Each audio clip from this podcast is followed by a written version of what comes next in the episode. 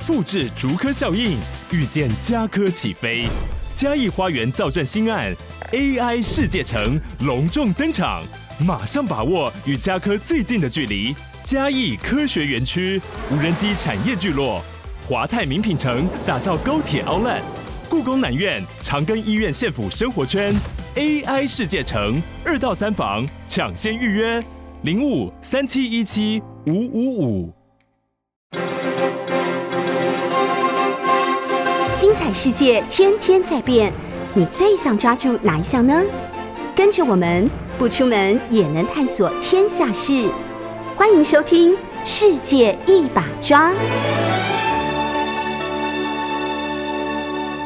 欢迎收听 News 九八九八新闻台。您现在收听的节目是《世界一把抓》，我是杨度。我们节目也会同时上架到各大 Podcast 平台，您只要搜寻“听说”。就可以随时随地重新听一听这一系列的内容。我们前几集讲到了农民运动，其实农民的问题啊，一般在都会的人很难了解。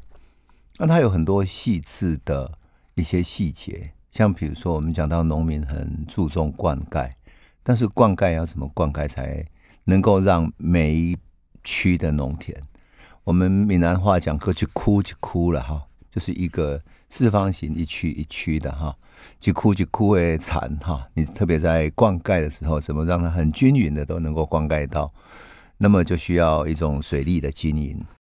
同样的，你在处理农地的时候，像农民的土地，并不是全部一开始就就是有一些啊，原来作为农田规划，很多是从比如说嗯河川地啊。啊，那边在开垦出来来种植的，特别台湾的河川地很多啊。为什么呢？因为台湾的河流在夏天下暴雨的时候啊，整个河川都会被淹没，然后等到冬天枯水期的时候，整片都是都是干的啊。所以农民就会在那里种一些啊蔬菜啊瓜果。比如说，在云林那边，他们就会去那里种花生，因为那些是沙地嘛，哈，沙地的话种花生很适合。那像比如说，你如果去花东地区啊，你现在如果去大同或者去山上的部落，你会看到，哎，农民在河川地上面种高丽菜啊，种那些高山高丽菜。可是如果真的下起大雨来，整个就会被大水淹没，然后流走。所以我有一个朋友啊，以前他。回到大安，大安靠近海边那边哈，台中县过去台台中县的大安那里哈，那那里有大片的河川地，特特别是靠海那边，结果他就种西瓜。我们去看的时候，哇，那些西瓜田正在长起来，果实累累，非常漂亮。可是到了七月的时候，还没有收成哎，就结果来了一场大台风，把他整个西瓜全部冲走了。后来我那个朋友就开玩笑说啊，种鬼当了，他就种了一一整年哈，结果农气和海也收收起啊，就全部都被海收走了，好像海才是真正来收割的人。所以，我们谈到这些农地的问题或者农民的问题，有它很复杂的地方啊。那特别是都会人，你用现代的资本去思考很难。为什么在嗯？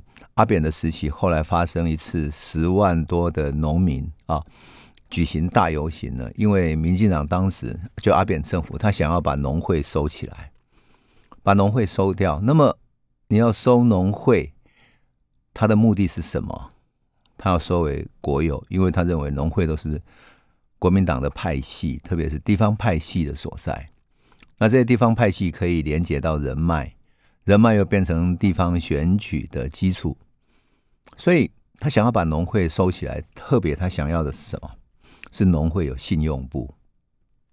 这个信用部是很大的资产，因为很多地方上的农民或者地方上的庄小等等的会去跟农会借钱，所以他想把农会收起来。因为当时如果我们都记得的话，阿扁正在进行所谓的金融改革，就是银行改革，然后把很多公有银行变成私有银行。啊，在这个过程中，因为你公有的股份送出去了，啊，你用多少价格卖出去，中间都来回利益价差，所以呃，二零零六年反贪腐运动的时候，中间有一件事情就是陈水扁通过金融改革，贪污了大量的钱。那么你如果把所有农会的资产都收起来，特别是农会信用部，它有贷款的，那么你把它收起来之后，会有什么后果呢？是不是可以把农会所有的这些信用部变成像银行一样，把它卖给了一些大银行？那会产生什么结果呢？外面的人都不知道，觉得哎，就是一个信用部嘛，然后卖给他。但是对农民来讲，他居然是攸关生死的。为什么？因为只有农会信用部会贷款给农民，我当时也觉得很讶异，为什么农民会群起反抗，反抗到这么严重的地步呢？就是说，你知道吗？十几万农民在凯达格兰大道游行那一次，哈，从光从南部上来的，呃，乃至于台东花莲，所有农会组织起来，然后开游览车到台北市来的，塞满了整个台北市的周边。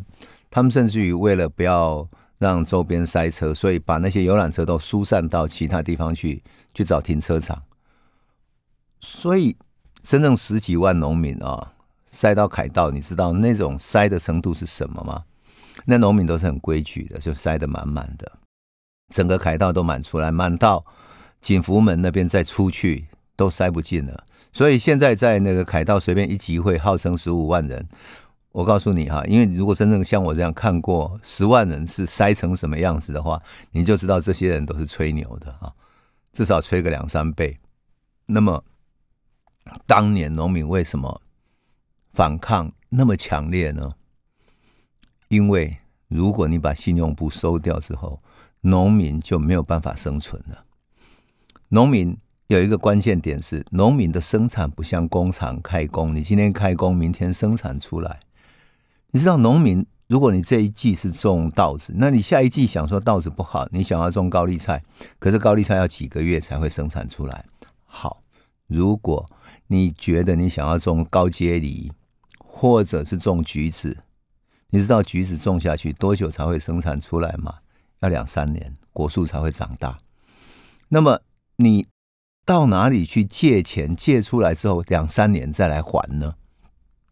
换言之，你贷款之后，你两三年之后橘子生产了，你才会有收入去还这些贷款嘛？那前期都是在投入的。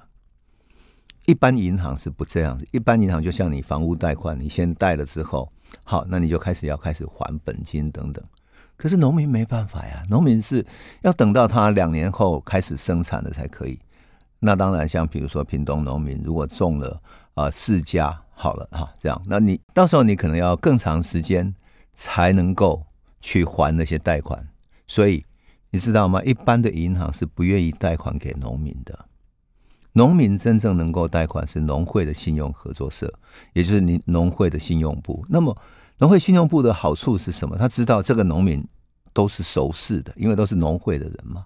那农会会辅导农民去转做，甚至于农民这一季可能该种什么比较符合市场的需求，农会都互相熟悉。也就是像乡村的社会这样，每个人脉都很熟，所以那样的一种环境底下，他才敢把钱借出去之后，没关系，你两三年之后再来还啊。所以农会的信用部那是一个跟农民很紧密的关系，其实是帮助农民。你真的把它取消的话，那农民是很惨的。你想，一个农民，你叫他走进现代的一个银行，像房屋贷款那样去贷钱，怎么会贷得到呢？农地又不值钱，农地根本贷不到钱，所以啊，你知道吗？为什么那一年那样的一种反抗？原因就是这样，十几万人来游行，全台湾的农村农农会都动员起来了。同样的哈，我们今天要讲的，当然还有一件事情是关于一九二五年，就是日本统治下的农民运动，为什么会有一些所谓的官有地服下的政策呢？就是跟我们刚刚讲的很像，因为像比如说，农民就会到河川地啊，到处去开垦。那么这些开垦都是从什么时候开始？从清朝就开始了，就是大量移民过来之后，人们就到处去开垦。然后清朝时期，政府又承认他们的所有权，所以这些在河川地啦，在一些比较山坡地开垦的人，政府会给他们田契，乃至于有一些契单作为证明的文件。古代的那种契、那种田契，我是看过哈，他会写说啊，从哪里到哪里啊，然后多大的一块地，都是用毛笔写的哈，都是用文字写的。但是清朝也会叫他们缴付一些租税啊。那么日本殖民台湾以后呢，总督府就进行调查，那也承认说好，你这些田契等等哈，都有所有权，所以呢，依照这个所有权来课税。日本政府呢，在一八九七年、一九一一年，还有一九一二年的时候，因为很多河川地发生了几次大洪水之后，就把河川的土地冲走了。结果一冲走之后，农民要开垦，重新开垦很难。为什么？因为河川上会留着山上留下来的那些大的石头啦，所以整个需要先把石头搬走，那重新开垦。因此一两年之内，往往看起来是荒芜一片。结果日本政府就把这些地方呢视为荒地，然后荒地之后就说好，把你这两年你也生产不了什么，就免除了租金。那么土地的原来所有人就慢慢开垦，慢慢整理。好，千辛万苦整理好了，然后为了怕下一次的大水，旁边用石头堆起来啊，筑起了一个堤防，种植一些草木等等，历经很多艰难哈，然后很长的时间。那个荒地慢慢恢复种田了，变成一片良田。可是很多人就重新去申请所有权，因为那个荒地原来的地界都消失了嘛，就重重新申请所有权。结果殖民政府说你开垦不足，所以驳回申请，对这个申请不理不睬，就毫无下文。但是到了一九二五年的时候，日本进行行政整理了。什么叫行政整理？一九二五年，日本统治台湾已经三十年了，所以他进行行政整理。一整理发现，许多他们的官员，日本派过来的官员已经老了，应该淘汰了。那么总督府为了淘汰这些官吏，让他们有地方去，用什么理由呢？他说：为了抚慰官吏，令其常驻台湾，促进台湾人的启发。以及跟内台人，就是日本人哈，他的融洽，而且要开发未垦的林业，而促进工商繁荣，用这样的一条当理由，然后呢，就把这些农民的土地夺回过来了，夺取了，然后把它给谁呢？给了这些退休的官吏。好了，这些土地农民本来有的，而且又重新开垦好了，结果你现在整个要给他们的一些退休管理，农民怎么会甘心呢？因为他是辛辛苦苦弄出来的呀，哎，这个故事啊，哈，我一看都很像是什么，很像是我们当代就是二十一世世纪二零二二年发生的水利会的故事。水利会啊，本来是一个民间团体，那水利会的呃民间团体里面，他们会选举啊，选出来在地方上，后来就慢慢变成了地方派系。那水利会的会长呢，都是地方的一些头人。为什么？因为一个水利会的产生可是很有历史的。我如果把这个事情讲出来，我觉得，哎，真是觉得管中闵曾经讲过说哈，执政党是假党假体哈，什么都吃，水利会就是让他们吃下去的。那么为什么会觉得水利会不应该呢？我想我还是先讲一下水利会的故事，因为我觉得。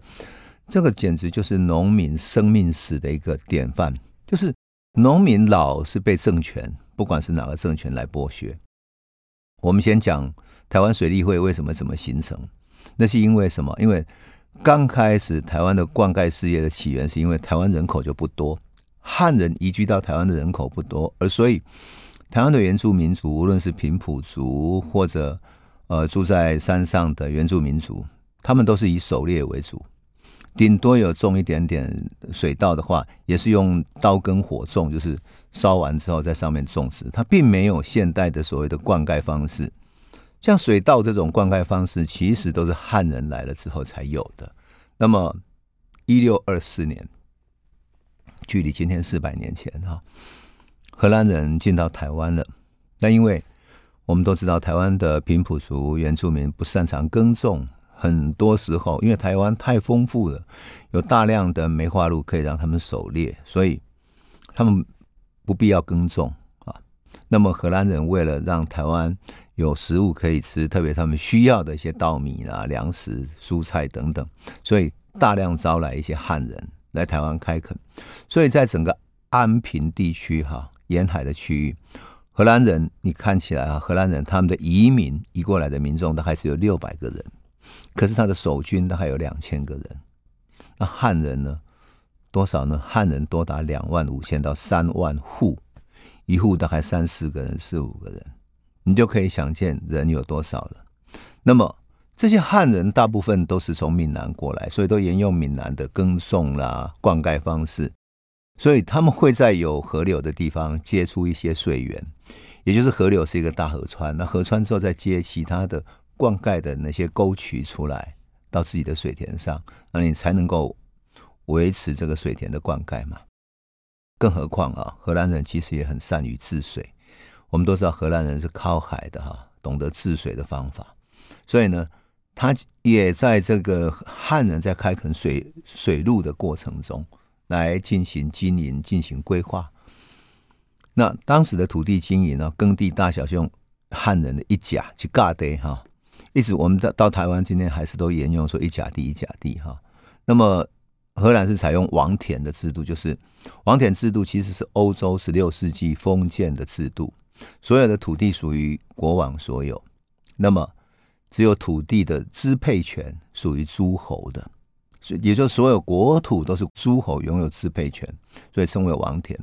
那么整个水利工程会怎么样？会是像比如说，嗯，我们在桃园那边看到陂啊、塘啊、堤啊、圳啊等等这些哈，荷兰会帮助来开垦。那开垦完之后，他就可以收取费率了。那么包括。耕种的农具啊，等等哈，就是要农民自己去去自备。根据历史的记载哈，到了一六五六年，在海明朝永历年的时候，有关于农业用地的一些开发，包括稻田面积哈，据估计有大概五千九百三十公顷。那么蔗田面积，因为荷兰人要种蔗田，然后把甘蔗卖到日本去，蔗田面积大概一千六百七十二公顷。那其他的一些啊，比如说一些河川地啦，或者说一些比较没有开发的，大概四千多公顷。所以荷兰算是对于台湾的农田水利是有开发的哈。那到了民政时期呢，郑成功把荷兰人驱除之后，他又采取了跟王田不太一样的，那土地就分为官田跟私田，以及军队管辖的营盘田。营盘就是指。军队整个管的整个军队的营盘，他们要也要种田，然后自给自足来来耕种啊。那整个当时明郑时期，全台的稻田面积大概一万八千四百五十四甲，大概就是啊一万七千九百公顷左右这样。那当然很多的水利，因为荷兰已经有开始做，那郑成功更要做得更好。那事实上，闽南的农民很善于做这些灌溉的经营。就是要建筑一些水利的灌溉的沟渠，然后从上面的大沟渠到小沟渠，一直到农田，就一一点一滴的让那些水可以流过去。那因为郑成功时期有分层管理的样子一种结构了嘛，哈，所以它比较像是我们现在讲的水利小组，就是你这几区的田，大家组成一个水利小组。然后这水利小组跟从上面引水过来的要缴一点水租，好，那你一甲地要缴多少钱等等，就用这样来经营的。那清朝时期也当然延续这样子嘛，哈。所以你如果讲农田水利的话，像清朝时期啊，它有一些保护所谓的农业基础啦、灌溉设施等等，所以清朝就会在这个时候订立一些监督水利的规定啊，让民间不至于因为过多的移民，特别是清朝时期移民越来越多嘛，所以新旧移民之间为了抢水也会发生冲突。像嗯张权的械斗，乃至于一个社群跟另外一个社群的械斗，往往是为了抢水源。你霸占了这个水源之后，其他地方的人就没有办法灌溉，所以就会为了生存而发生械斗啦，发生冲突等等。所以这个就是清朝在管理上必须、呃、花很多心力的地方。当然，清朝的官方也跟在地的一些，比如说一个菌沟啦、皮啦，就是说你如果要灌溉的话，你要收一些规费等等。那清朝是这样管理的。一直到一八九五年日本据台之后，日本把为因为日本就知道说这些农田其实水利是关系到他们生存的根本，所以日本人就采取了所谓的，因为它影响了公共的利害，哈，所以所有的设施呢全部公有化。可是公有化之后，它也出现了另外一个问题，什么问题呢？私人灌溉里面你怎么互相去分配？其实很多很细致的需要农民来配合。好，那么这个就是整个水利的发展过程。其实我们现在的水利会，就是说，当我们讲到二十世纪、二十一世纪今天的台湾，很多的政治。研究者总是说，水利会是地方派系，水利会是啊地方民间团体里面的利益团体等等，他们把持农民啊，然后建构农村社会的地方组织等等。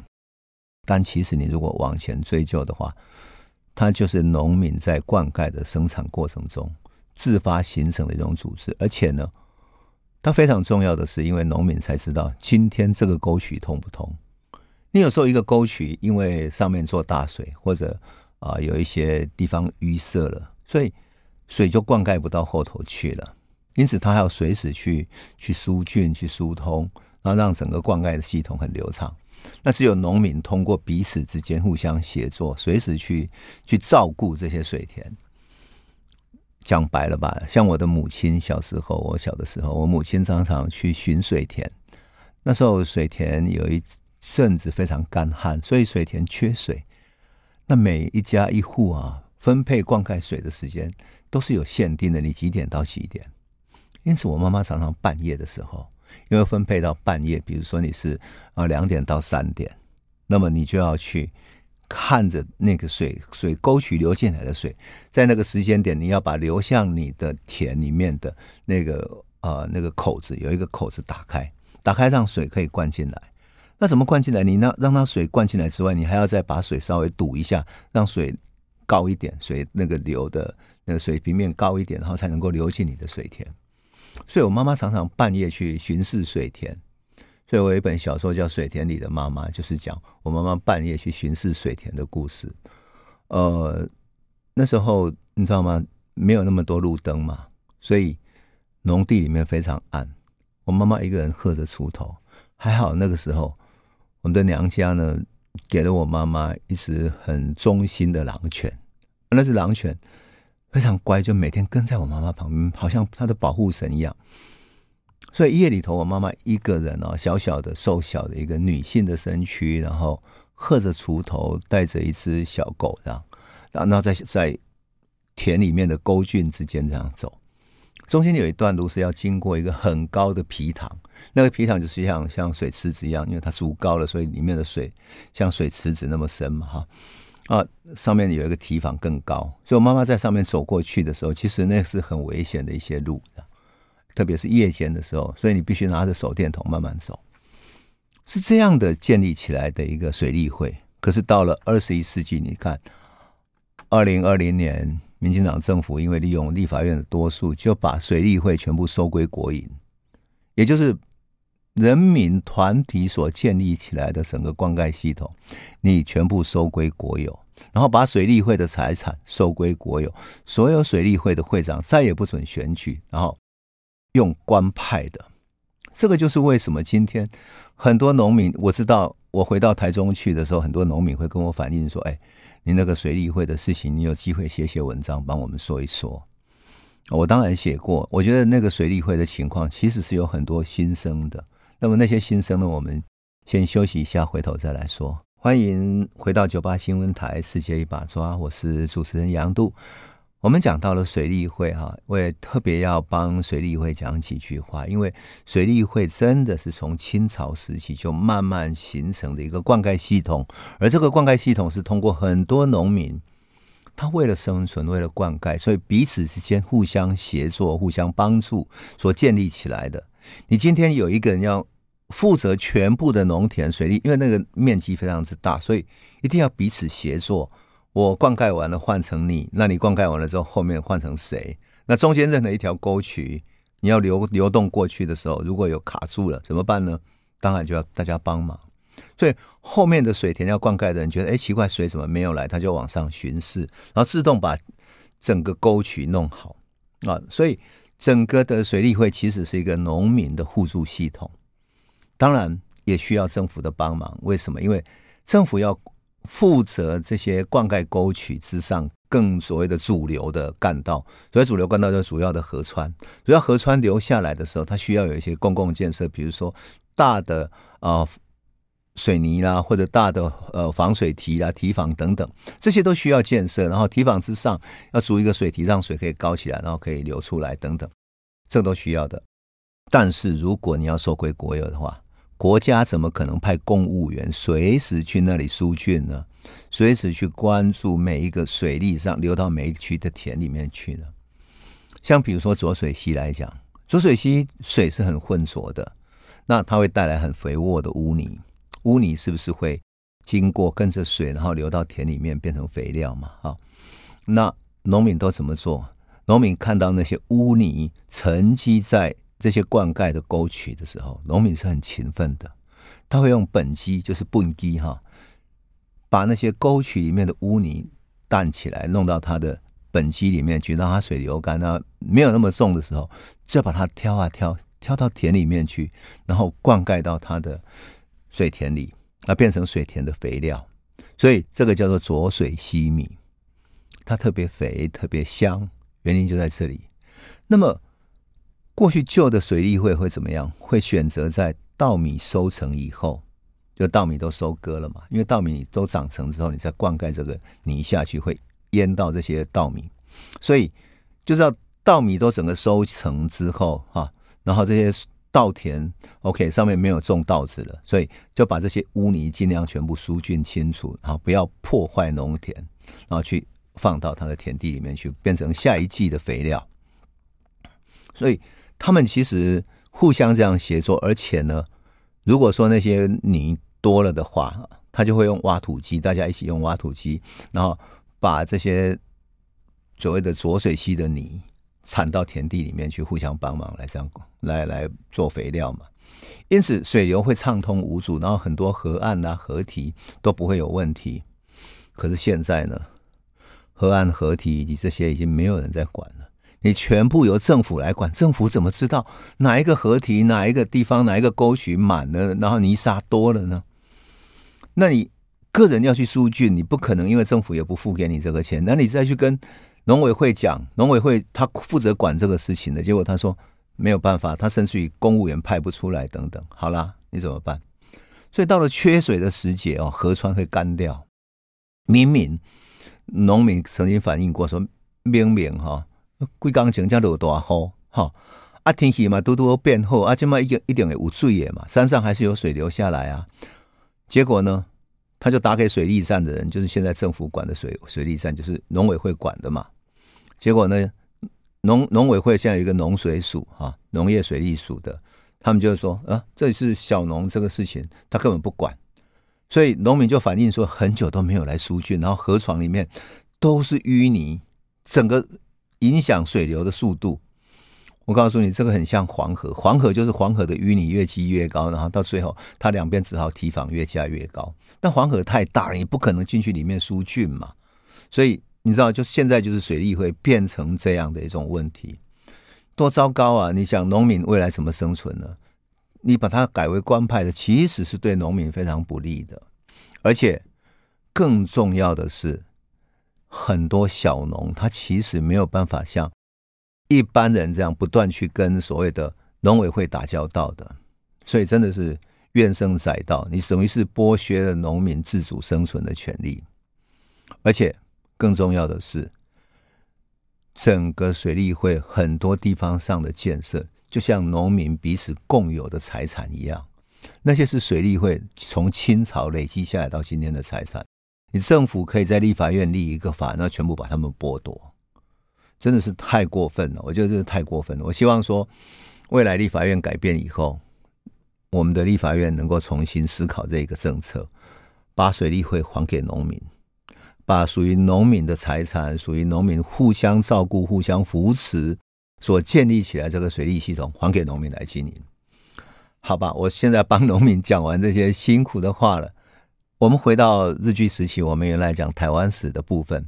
你如果讲讲，我把这些水利会的系统讲清楚了，我也把刚刚讲到说农民过去怎么开发土地的讲清楚。我们接下来讲一九二五年，也就是将近一百年前啊，一九二五年嘛，将近一百年前，那时候农民为什么为了他们的土地起来抗争，你就会了解了。因为农民就是在河川地开垦开垦，然后被大水流走了之后，然后他重新把石头剪开，然后把荒地上重新整理清楚。想不到整理的过程，日本政府就不收他税，不收税，最后就说啊，因为我不收税嘛，这是公有地了，所以农民要去重新重新申请所有权的时候，不给他，最后把这些土地全部发给日本的退休官员。你想，农民甘愿吗？辛辛苦苦。整个家族、整个家庭开垦了几年的这个荒地，好不容易要变成农地了，你要把它抢走，所以抗争事件就开始了。而且当时呢，这个政策，日本这个官有地服下，就是把他们的那些地当成官有地服下，就是像吹拂有没有？就是把它拿下去，这样，要拿给他们的官员哈，包括了很多地方，像比如说台中的大甲。还有台中市的汉溪，哈，然后乃至于大安，像台南当时有几个州嘛，台中州、台南州、高雄州等等。那像台南州就有虎尾，为什么虎尾呢？因为当时云林啊，还有嘉义那一带都属于台南州哈。还有东石，嘉义的东石也是，也发生这样的问题。啊，高雄还有凤山啊，来自于屏东，因为屏东当时也属于，就日本时代也属于高雄州嘛，哈。有十几个地方都有争议事件，那事件的规模跟整个对抗的内容来看的话，其实是台中的大屯，就是特别是大肚那一带特别严重，而台南的虎尾、仑背那一带，也就是靠近河川地的地方特别严重，还有高雄凤山、大寮庄等等，也都是哈，这三个地方特别严重。像台中大肚这个地方，他们就有很大一片地，那么。农民不堪之后，他们决定组合起来，组织了农民组合。然后这些农民就跟在高雄的剪辑，我们曾经在前几集讲过，有一个凤山国小的老师啊，也就是农民运动的职业运动家，叫剪辑。那剪辑呢，是一个嗯戴着眼镜的年轻的知识分子。他因为看到了他的学生因为穷困。没有能够来上学，于是去帮助农民，帮助农民跟地主对抗，然后帮农民争取他们的权益，最后呢，成为农民之间的领袖。后来他觉得，他为了帮助农民，已经没有时间在学校好好教书了，所以就辞掉了工作，变成了一个职业的农民运动家。那么这个时候，大肚的农民去找到他来帮忙，他来帮忙。那么。于是他就到了大肚这里来。那大肚受影响的地有多少呢？有四十八甲地，七十三户的农民。那么这些退休官吏呢，主张说他拥有政府所给他们的这些土地，所以农民只好去总督府那边陈情。但是没有办法，为什么？因为日本只能够说他政策已经定了，你农民再来申请都没有用。那最后呢，当然，台中郡这边郡守就觉得农民这样不断来来陈情也不是办法，就开了一个条件，说这样好了，你每甲地哈，你大概四十八甲地嘛，每甲地我补助你十元的补偿金好了，那土地的所有权就归给退休官吏所有。但是农民怎么甘心呢？一甲地那么大，他辛辛苦苦做那么久，所以他根本无法接受，所以。在当地的一个领袖叫赵港的领导协助下，农民开始组织起来了。那么剪辑也就来到了台中这里，开始组织了他们的农民组合。好，这样的一个事情会有什么结果呢？我们先休息一下，回头再来说。欢迎回到九八新闻台《世界一把抓》，我是主持人杨度。我们讲到了一百年前，就是一九二五年的时候，台中大甲大肚这一带许多农民的土地被日本政府拨给了他们的退休官吏，那就剥夺了农民的土地，所以开始产生抗争。而这个时候，农民运动的领袖简吉，还有大肚在地的领袖叫赵港，一起出现了。他们俩后来成为农民运动里面非常重要的两个人。那么，他们当年开始结合起来，到台北的总督府，也就是越过台中郡的郡守这边，直接到台北总督府去陈情，而且对内务课的地方课课长，还有一个秘书官啊，进行陈情，要求取消放领给退休官吏的这个政策。可是没有办法，当然，你从陈情的结果来看是没有用的。可是从社会运动的角度来看，跟政府陈情只是一场行动的开始，最重要的是什么？利用陈情这个行动，带起了农民的向心力以及团结的心。那么，要让农民在陈情的过程中看到总督府对他们的冷酷，不再抱有希望了。这样呢，所有的抗争就有更好的正当性，农民会更加团结。坦白讲啊，这种情况是我在。台湾甚至于一九八零年代的社会运动都有看到过，像当年啊，嗯，一九八六年左右，鹿港的民众开始反杜邦的时候，那么他们就曾经带着鹿港的民众到哪里呢？到总统府去陈情。到总统府会有一个什么后果呢？当时一九八六年，可是戒严时代啊。从来没有一个抗争团体敢走到总统府前面，所以你知道吗？带着鹿港反杜邦的群众在总统府出现的时候，李栋梁用什么方式进去的？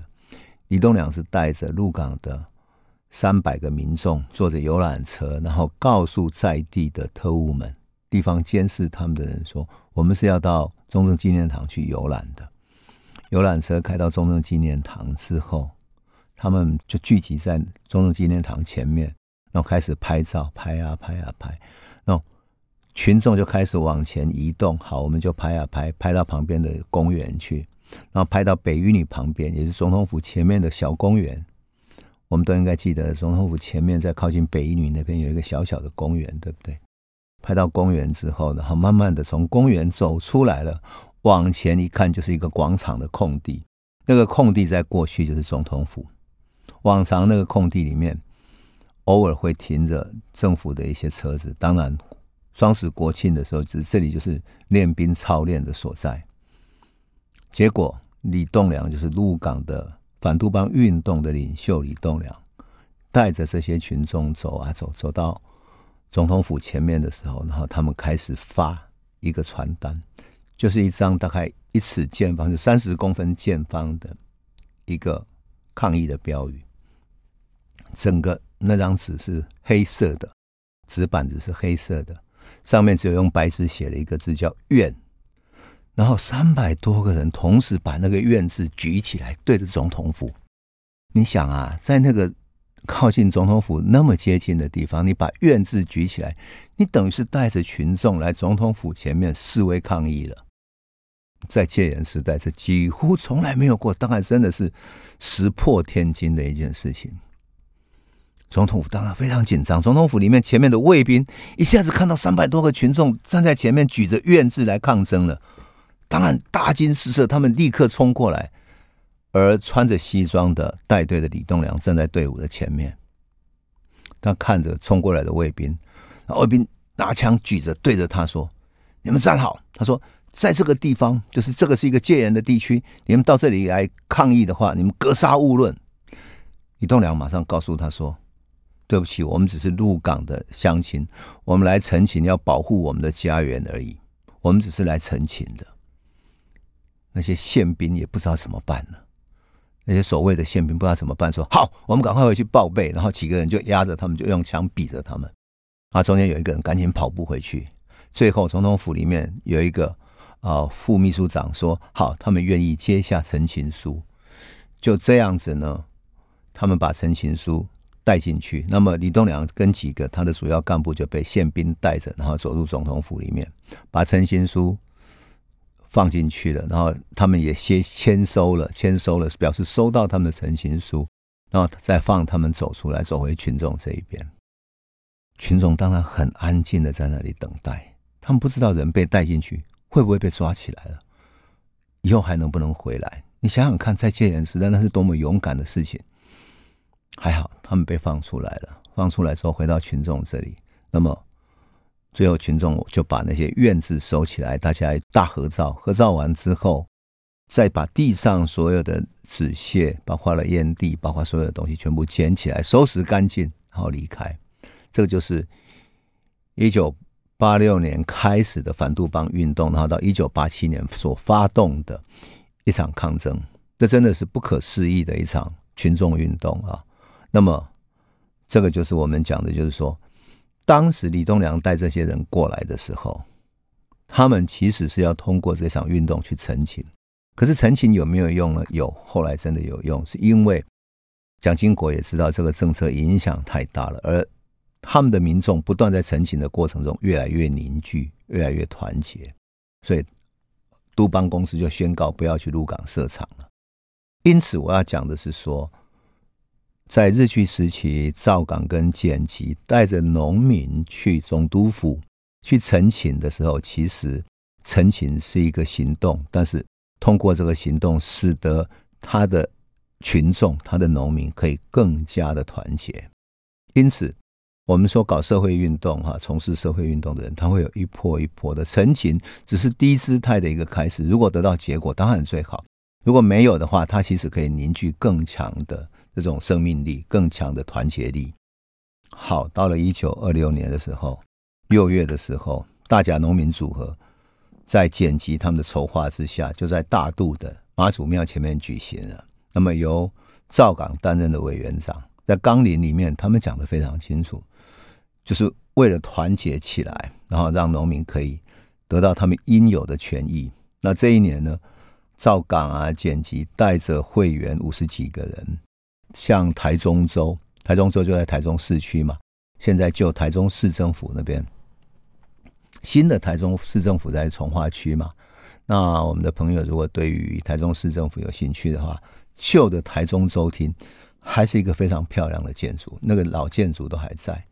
呃，我曾经建议说，台中市政府把它盖成一个美术馆，因为那个老建筑太漂亮了，改成像欧洲啦或者法国那种用老建筑建成美术馆，那是非常棒的哈。那么当时呢，赵港就带着他们到台中州厅那里去陈情啊。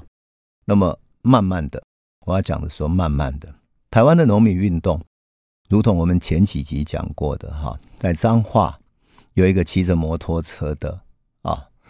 李应章就是一个骑着革命摩托车之旅的李应章医师，带动了彰化二林的农民运动；简吉一个小学的老师带动了高雄的农民运动，然后把这个农民运动也周边影响到屏东地区去了。